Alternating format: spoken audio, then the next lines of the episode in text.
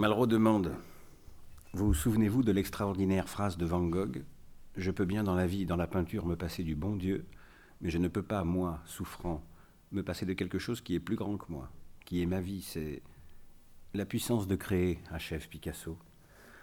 Il a raison, Van Gogh. Il a bien raison, non? Le besoin de création, c'est une drogue. Il y a à inventer, il y a à peindre.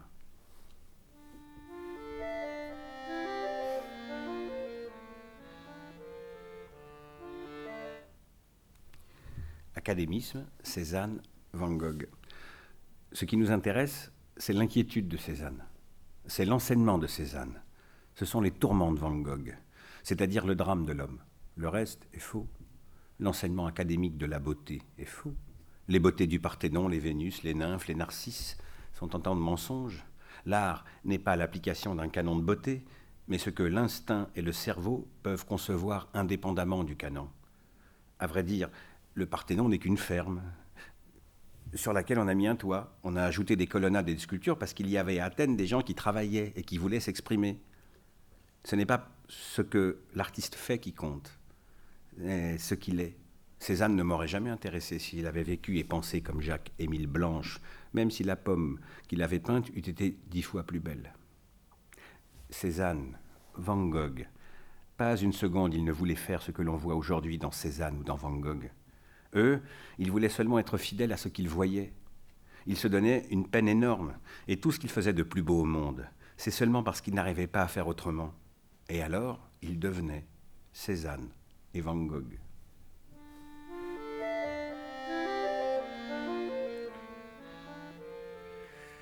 Grand maître, euh, je lui ai demandé ce qu'il pensait des Delacroix. Ses pupilles se sont rétrécies. Le salaud, dit-il. Quel peintre. Raphaël est un grand maître. Velasquez est un grand maître. Le Gréco est un grand maître. Mais le secret de la beauté plastique se trouve plus loin, chez les Grecs, au temps de Périclès. Quand je vois le déjeuner sur l'herbe de Manet, je me dis des douleurs pour plus tard. Picasso devant des fresques de Raphaël. Bien, très bien, mais on peut en faire autant, tu ne crois pas? Quand j'avais leur âge, dit-il visitant une exposition de Raphaël, je dessinais comme lui, mais il m'a fallu toute une vie pour apprendre à dessiner comme eux. Une exposition de dessins d'enfants. Si je connais Cézanne, il était mon seul et unique maître. Vous pensez bien que j'ai regardé ses tableaux j'ai passé des années à les étudier. Cézanne, il était comme notre père à nous tous. C'est lui qui nous protégeait. Velasquez, de premier ordre. Du Gréco, des têtes magnifiques. Murillo ne me convainc pas avec tous ses tableaux. Le Titien a une Dolorosa très bonne. Van des portraits et une mise en croix de Jésus épatant. Rubens a un tableau, le Serpent de feu qui est un prodige. Ténier, quelques très bons petits tableaux de sous l'eau. J'avais déjà vu quelques-uns des tableaux du Gréco qui m'avaient beaucoup frappé. C'est alors que j'ai décidé d'entreprendre un voyage à Tolède. Et ça m'a laissé une profonde impression. Si mes personnages de l'époque bleue s'étiraient, c'est probablement à son influence qu'ils le doivent. Raphaël, dit Picasso, s'il revenait maintenant, avec exactement les mêmes toiles, personne ne lui en achèterait une seule, et même personne ne le regarderait.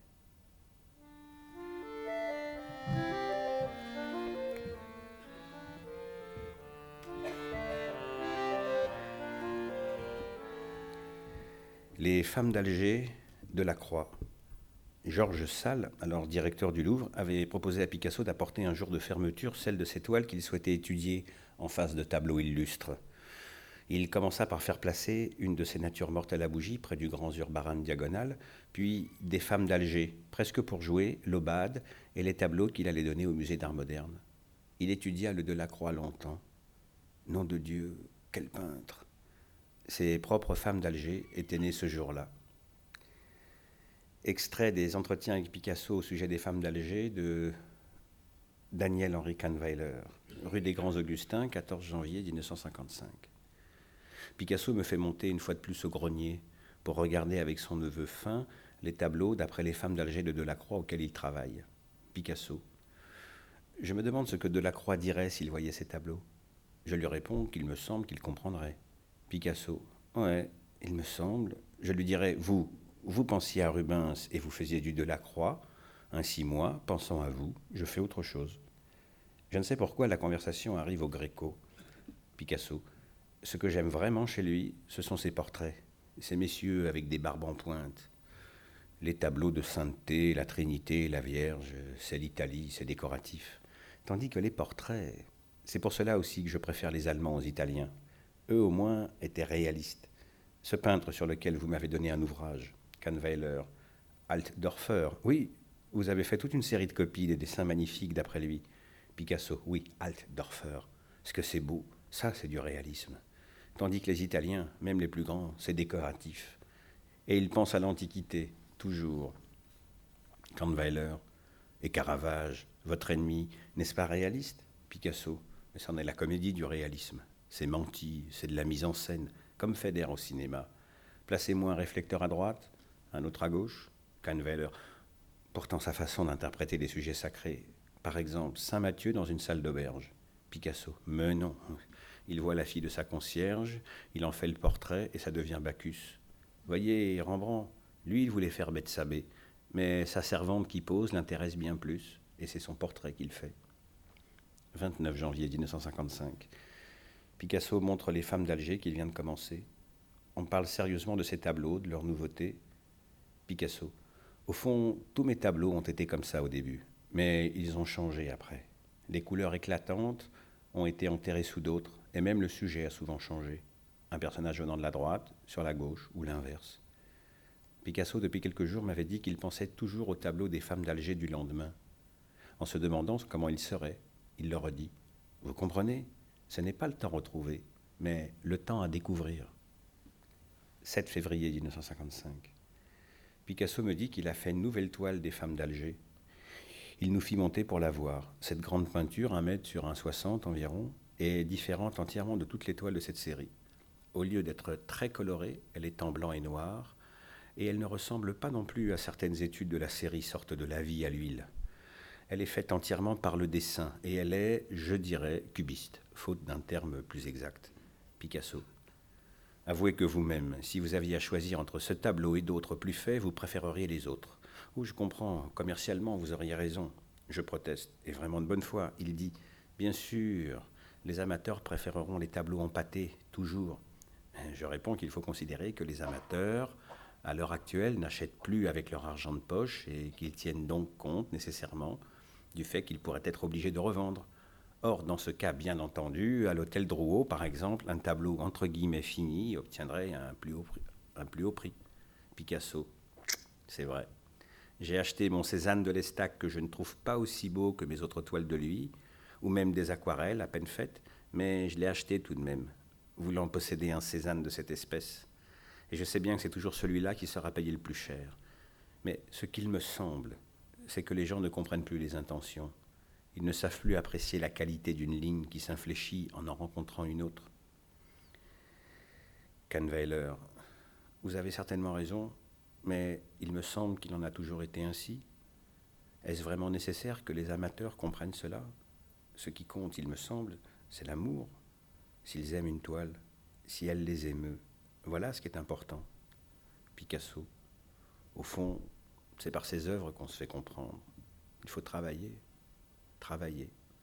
Puis il parle de la difficulté qu'il y a à inventer, même à inventer un nouveau sujet.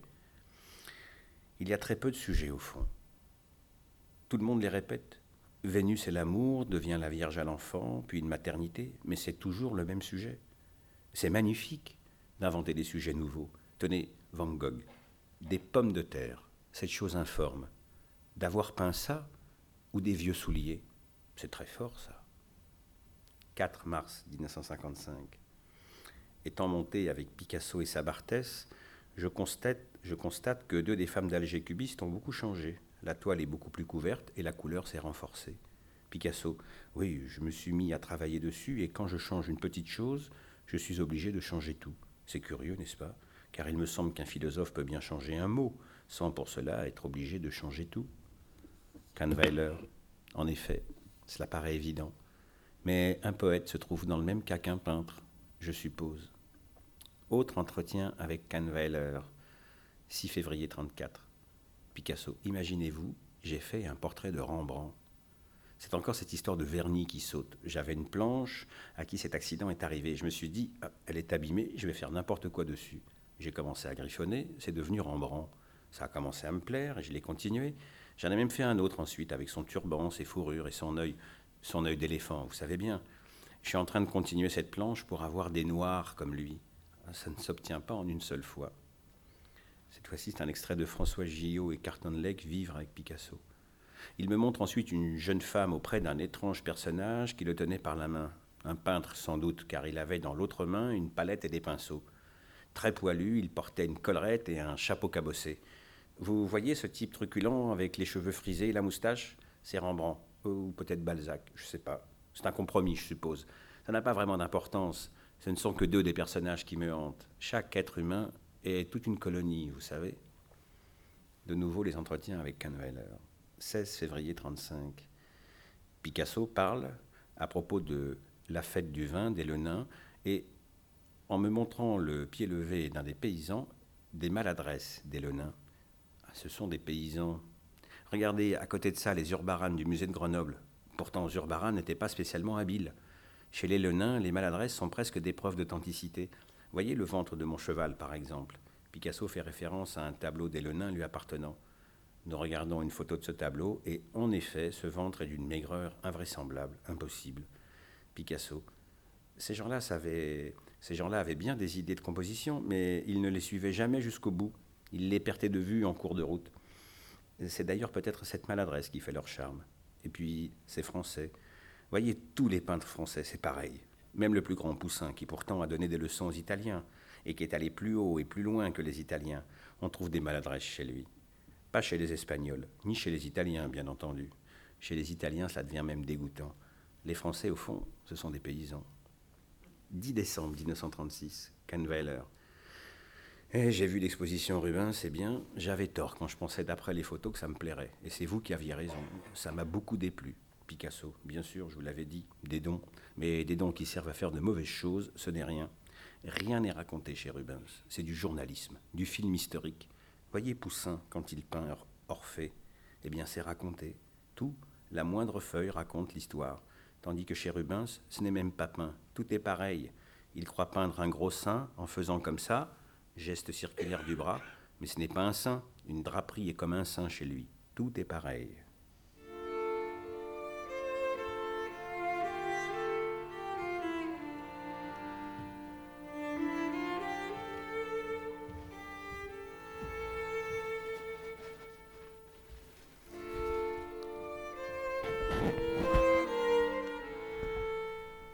l'héritage de la tradition.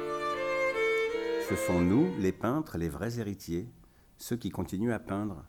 Nous sommes les héritiers de Rembrandt, Velázquez, Cézanne. Un peintre a toujours un père et une mère, il ne sort pas du néant. Le petit-fils de Cézanne, c'est moi. Les dialogues. Poussin, Goya, bon, mais Cézanne et Van Gogh, contemporains. On finit par se retrouver avec les types de son temps, non? À un certain âge, on devient attaché aux gens qui vous emmerdent depuis toujours. Qu'est-ce que c'est les amis? C'est les peintres avec qui on s'est fâché. Ils me disent que je peins comme Raphaël. C'est entendu. Mais puisqu'ils le savent, qu'ils me foutent la paix quand je fais autre chose. Depuis Van Gogh, nous sommes tous des autodidactes. On pourrait presque dire des peintres primitifs. La tradition ayant elle-même sombré dans l'académisme, nous devons recréer tout un langage. Et chaque peintre de notre temps est habilité à recréer ce langage de A à Z on ne peut lui appliquer aucun critère a priori, puisque les règles fixes n'ont plus cours. D'un certain point de vue, c'est une libération, mais en même temps, une terrible limitation. Quand l'artiste commence à exprimer sa personnalité, ce qu'il gagne en liberté, il le perd en ordre. Et c'est très mauvais de ne plus pouvoir s'attacher à une règle. Art, nature, vérité et mensonge. On oppose à la peinture moderne le naturalisme. Je serais curieux de savoir si personne n'a jamais vu une œuvre d'art naturel. La nature et l'art étant deux choses différentes ne peuvent être la même chose. Par l'art, nous pouvons exprimer notre conception de ce que la nature n'est pas. Velázquez nous a laissé sa vision des êtres de son époque. Sans nul doute était-il différent de ce qu'il a peint. mais on ne peut concevoir Philippe IV autrement que tel que Velázquez l'a peint. Rubens a également peint le portrait du même roi, qui dans son portrait semble une toute autre personne. On croit au portrait peint, on croit au portrait peint par Velázquez, parce qu'il nous convainc par la justesse de sa vision. Des peintres des origines les primitifs, dont l'œuvre est de toute évidence différente de la nature, aux artistes qui, tels David Ingres et même Bougreau, croyaient peindre la nature telle qu'elle est, l'art a toujours été art et non nature. Et du point de vue de l'art, il n'y a pas de forme concrète ou abstraite, mais uniquement des formes qui sont des mensonges, plus ou moins convaincants. Il ne fait aucun doute que ces mensonges sont indispensables à notre être mental, car c'est à travers eux que nous formons notre point de vue esthétique de la vie.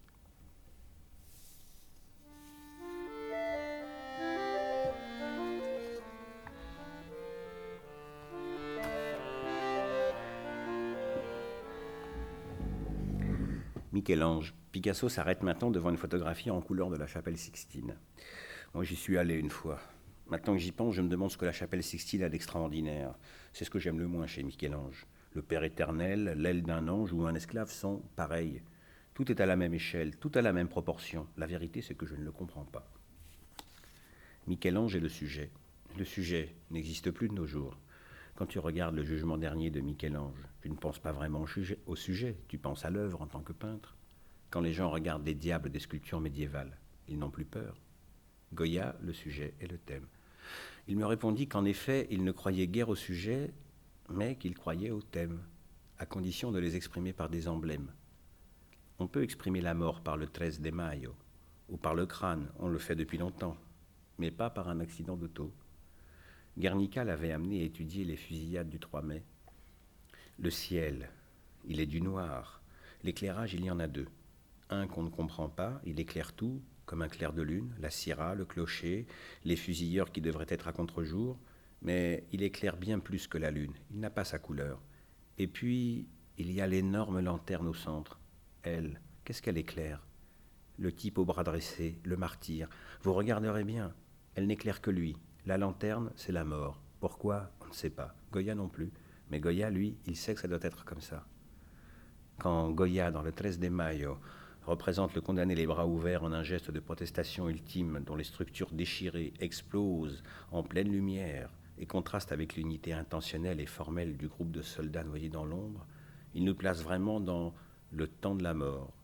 Tous les éléments en présence sont choisis et hiérarchisés à partir de cette énorme lanterne carrée posée à terre, au centre de la toile, comme un phare d'éternité.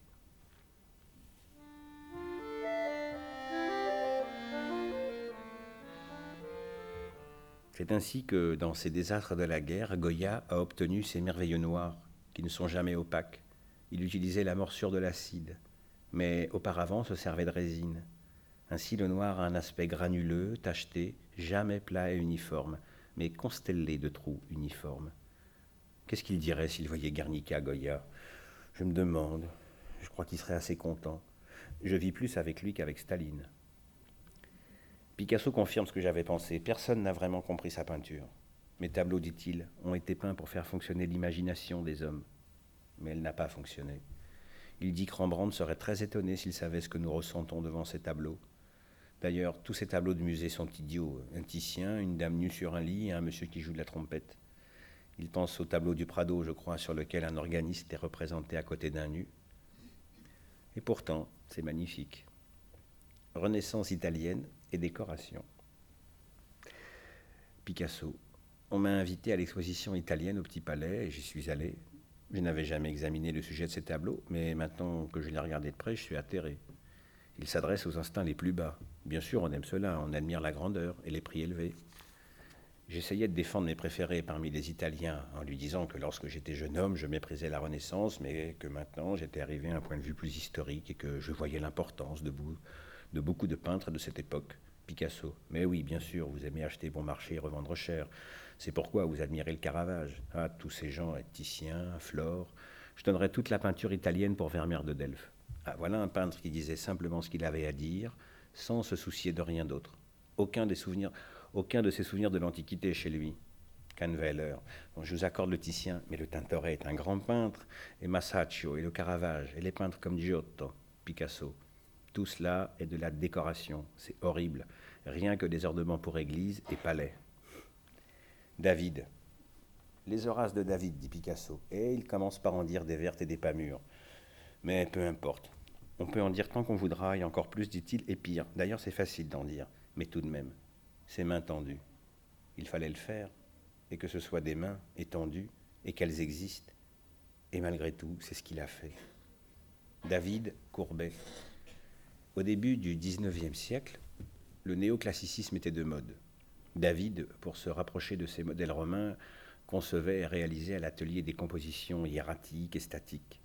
Puis, un jour vint un homme qui affirma Je ne peux pas peindre des anges parce que je n'en ai jamais vu. C'était Courbet.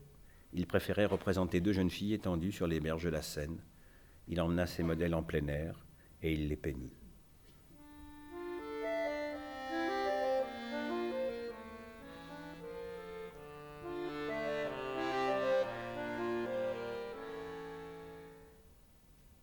En règle générale, je n'utilise pas ce langage je travaille d'une manière assez traditionnelle, comme Tentoretto et le Greco, qui peignaient entièrement en camailleux, à la tempéra, et vers la fin ajoutaient des glacis transparents et sonores pour accentuer les contrastes. Bonnard, Matisse, Van Gogh. Je demandais à Pablo comment il classait un de mes coloristes préférés, Bonnard. Oh, ne me parlez pas de Bonnard, dit-il. Hein. Ce qu'il fait, ce n'est pas de la peinture. Il ne va jamais au-delà de sa sensibilité, il ne sait pas choisir. Quand il peint un ciel, par exemple, il le peint d'abord bleu, plus ou moins comme il est, puis il regarde d'un peu plus près et il voit un peu de mauve, alors il ajoute une touche ou deux de mauve sans se compromettre. Et puis il se dit qu'il y a aussi un peu de rose, donc il n'y a pas de raison qu'il ne mette pas de rose. Et s'il regarde assez longtemps, il finit par ajouter du jaune. Au lieu de décider de quelle teinte devrait être réellement le ciel. On ne peut pas travailler ainsi. La peinture n'est pas une question de sensibilité. Il faut usurper le pouvoir on doit prendre la place de la nature et ne pas dépendre des informations qu'elle vous offre. C'est pour cela que j'aime Matisse. Et c'est Van Gogh qui a trouvé le premier la clé de cette tension. Poussin, la nature et la peinture. La nature est une chose, la peinture en est une autre. La peinture est un équivalent de la nature. L'image que nous avons de la nature, c'est aux peintres que nous la devons. Nous ne l'apercevons que par eux. D'ordinaire, on s'en tient à la reproduction qu'en donnent les classiques, les peintres du XVIIe, Poussin. L'image qu'ils donnent est acceptée comme étant la véritable nature parce que leur syntaxe est bien établie. Mais nous n'avons aucune preuve que cette image de la nature soit plus vraie que d'autres images faites à d'autres époques. À vrai dire, il ne s'agit que de signes. On est convenu que tel signe représente un arbre, tel autre une maison, un homme, une femme, tout comme le langage. Le mot homme évoque dans notre esprit l'image d'un homme, le mot maison, une maison, et cela dans toutes les langues, bien que dans chaque langue le mot varie. C'est une convention établie, on communique par l'usage de ces signes. L'image de la femme que donne Raphaël n'est qu'un signe. Une femme de Raphaël n'est pas une femme, c'est un signe qui, dans son esprit et le nôtre, représente une femme. Si cette image est ornée d'une auréole et qu'elle porte un enfant sur ses genoux, ça sera la Vierge.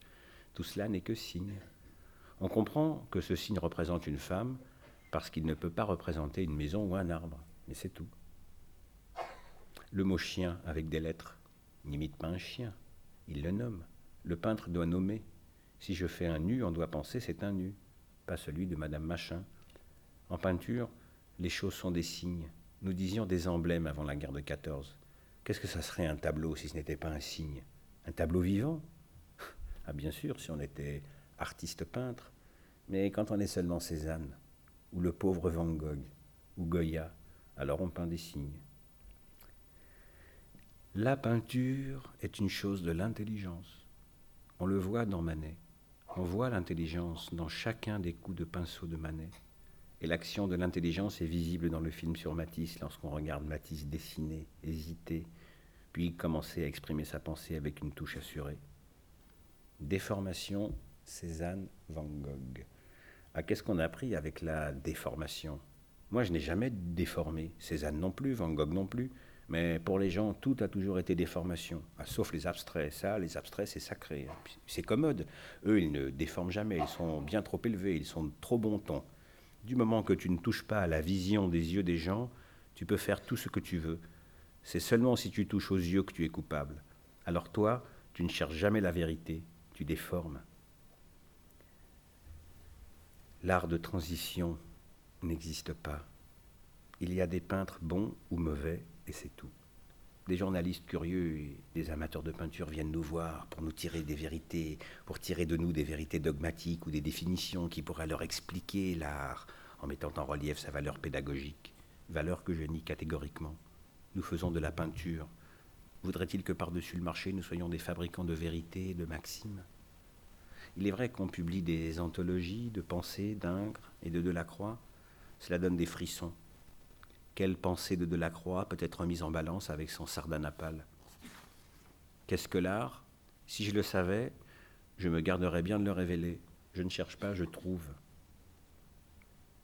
Picasso a commencé sa série dite des Sabines et des massacres des innocents. Il a souffert sous Poussin et sous David, un peu comme sous les Ménines. C'est déjà tellement difficile quand on est tout seul. Quelle idée on a de faire entrer un autre peintre dans l'atelier? Je comprends mal l'importance accordée au mot recherche à propos de la peinture moderne. À mon avis, chercher ne signifie rien en peinture. Ce qui compte, c'est trouver. Personne n'a envie de suivre un homme qui, les yeux rivés au sol, passe son temps à chercher un porte-monnaie que la fortune aurait mis sur son chemin. Celui qui trouve quelque chose, peu importe ce que c'est, et même si son intention n'était pas de le chercher, éveille tout au moins notre curiosité, sinon notre admiration. Parmi les différents péchés dont on m'accuse, aucun n'est plus faux que celui d'avoir, en tant qu'objectif premier de mon travail, l'esprit de recherche. Quand je peins, mon but est de montrer ce que j'ai trouvé, non ce que je cherche.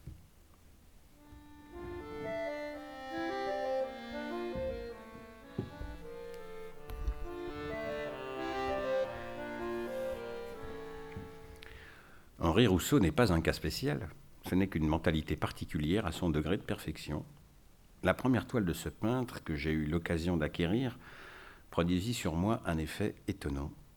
Je suivais un jour la rue des Martyrs, un marchand de bric-à-brac était en train d'étaler des toiles le long du mur de sa boutique. Un portrait attira mon attention. C'était une tête de femme au regard sévère et pénétrant, limpide et résolu, un regard de femme française. La toile était énorme. Je demandai le prix. Oh, cent sous, me répondit le marchand. Vous nettoierez la toile et vous pourrez travailler dessus. C'est le portrait psychologique le plus vrai de l'école française. Degas.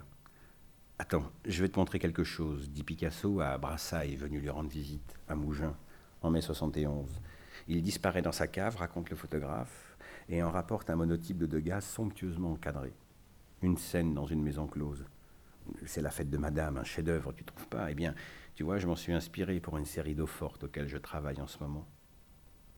Tu crois qu'il vient seulement prendre des notes? On n'a jamais très bien su ce qu'il faisait avec les femmes, commande Degas, devant sa, devant sa gravure du 16 mars 71 où Degas tient une feuille de papier à la main devant trois filles nues et diversement intriguées, la maquerelle en fond nous toisant. Il m'aurait foutu son pied au cul Degas s'il s'était vu comme ça. Et Picasso de tout imaginer sur la sexualité de Degas, pédéraste qui s'ignore, ou les vices qu'il pouvait vouloir assouvir. Degas, du coup, ne quitte plus le bordel. Impossible de s'en débarrasser, conclut Picasso. On s'est mis à parler peinture comme si c'était un concours. C'est à celui qui ira le plus loin. Mais qu'est-ce que ça veut dire, le plus loin, quand il s'agit de peinture Qu'est-ce que ça veut dire franchir le mur du son avec une toile? Ça veut dire ne rien faire dessus? Faire n'importe quoi? Ou bien ça veut dire être Van Gogh?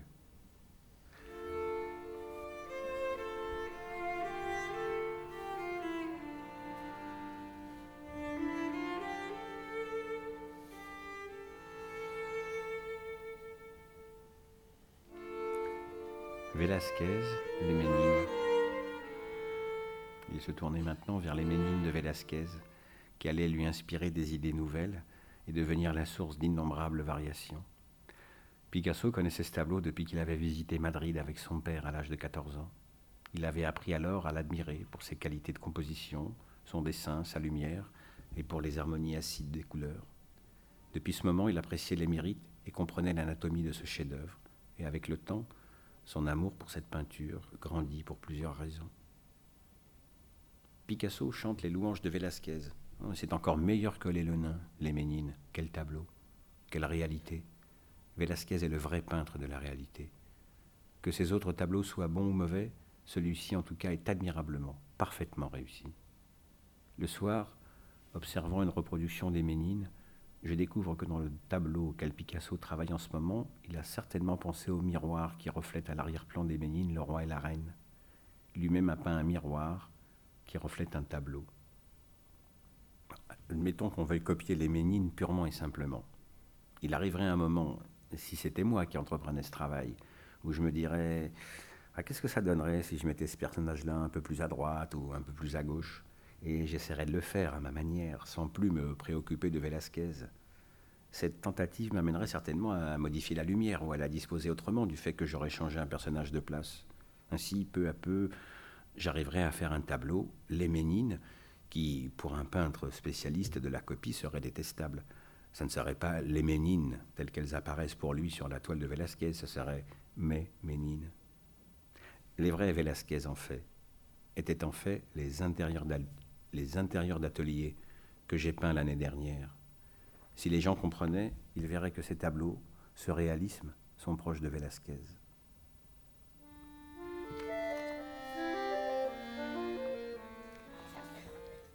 Monet, Cézanne, l'aquarelle. Nous avons évoqué Monet. Picasso en parla en termes très respectueux, affirmant que son rôle fut peut-être plus important que celui de Cézanne. Les ombres violettes, c'était vraiment une grande innovation.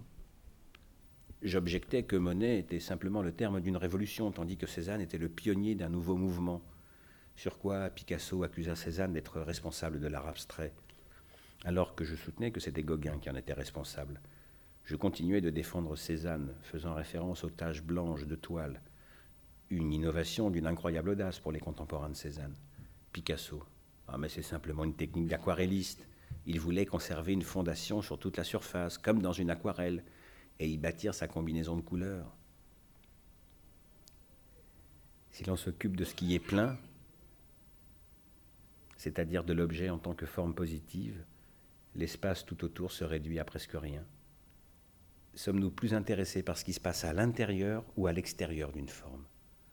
Quand on regarde les pommes de Cézanne, on voit qu'il a peint merveilleusement le poids de l'espace sur cette forme circulaire. La forme elle-même est un volume creux, sur lequel la pression extérieure est telle qu'elle produit l'apparence d'une pomme, même si celle-ci n'existait pas vraiment. C'est la poussée rythmique de l'espace sur cette forme qui compte. Si Cézanne est Cézanne, c'est bien pour cela. Quand il est devant un arbre, il regarde attentivement ce qu'il a devant les yeux, il le regarde fixement, comme un chasseur qui vise l'animal qu'il veut abattre. S'il tient une feuille, il ne la lâche pas. Tenant la feuille, il tient la branche, et l'arbre ne lui échappera pas.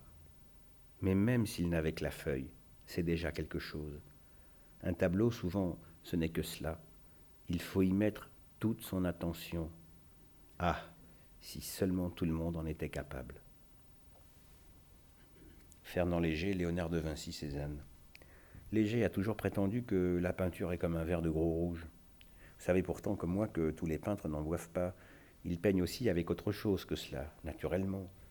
Léonard de Vinci était à mi-chemin de la vérité quand il écrivait que la peinture est chose mentale. Cézanne, lui, osa affirmer on peint avec ses couilles. Personnellement, je crois que la vérité, c'est Léonard de Vinci plus Cézanne. Mais en tout cas, le gros rouge ne suffit pas. Cézanne Tintoret. Une grande chose dans la peinture moderne, c'est celle-ci. Un peintre comme Tintoret, par exemple, il commence sa toile, et après il continue, et à la fin, quand il l'a remplie et travaillée de partout, alors seulement la toile est terminée. Tandis que si tu prends une toile de Cézanne, et c'est très visible encore plus dans les aquarelles, dès qu'il commence à mettre une touche, la toile est déjà là. Ils m'ont demandé de décorer la chapelle de Valoris, tu sais, des panneaux, J'y ai pensé un peu cet été. D'un côté, il y aurait la guerre, de l'autre, la paix, mais les murs sont humides. Je leur ai dit qu'ils se débrouillent pour que ça devienne sec. Après, je me mettrai peut-être au travail. Peinture de bataille, murmurai-je. Pablo me dévisagea, puis sévèrement il dit Les pommes de Cézanne, c'était aussi une peinture de bataille. Une ligne, une couleur, un tableau, une perpétuelle bataille.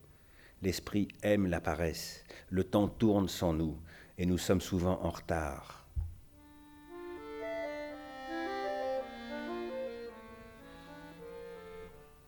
Cranach, Grunwald et Raphaël.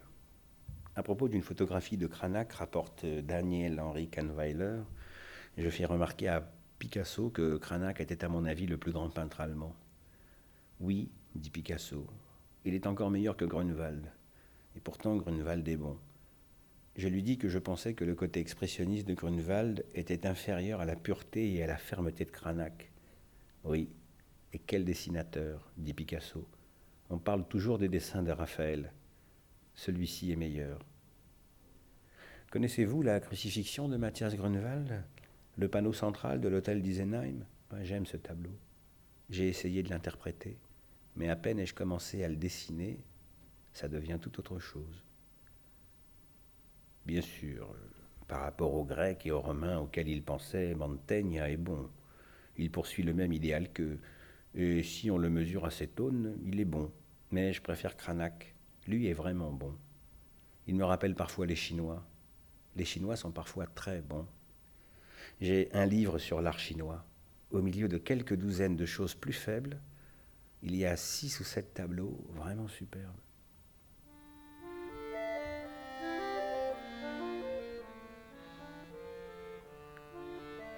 Mes copies de Toulouse-Lautrec et Steinlein les copieurs ne m'inquiètent pas, pourvu qu'ils copient franchement et pas très longtemps.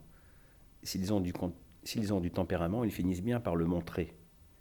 Pour déceler la personnalité d'un artiste, le moyen le plus sûr est de lui faire tracer un cercle parfait. Il n'y parviendra pas, mais ce cercle raté peut renseigner sur son tempérament. Ou bien, demandez-lui de copier un tableau. Sa copie ne sera pas exactement le modèle, mais quelque chose qui lui appartiendra en propre. On a dit qu'à mes débuts de Paris, à Paris, je copiais Toulouse-Lautrec et Steinlein. Possible, mais jamais personne n'a confondu l'étoile de Toulouse-Lautrec et Steinlein avec les miennes. Il vaut mieux copier un dessin ou un tableau qu'essayer de s'en inspirer, de faire quelque chose d'approchant. Dans ce cas-là, on risque de ne peindre que les défauts du modèle. Un atelier de peintre doit être un laboratoire. On n'y fait pas un métier de singe, on invente. La peinture est un jeu d'esprit, Copier les autres est nécessaire, mais se copier soi-même est lamentable. Dire que je n'ai jamais pu faire un tableau. Je commence dans une idée, et puis ça devient tout autre chose. Et qu'est-ce que c'est au fond un peintre? C'est un collectionneur qui veut se constituer une collection en faisant lui-même ce qu'il aime chez les autres. C'est comme ça que je commence, et puis ça devient toujours autre chose.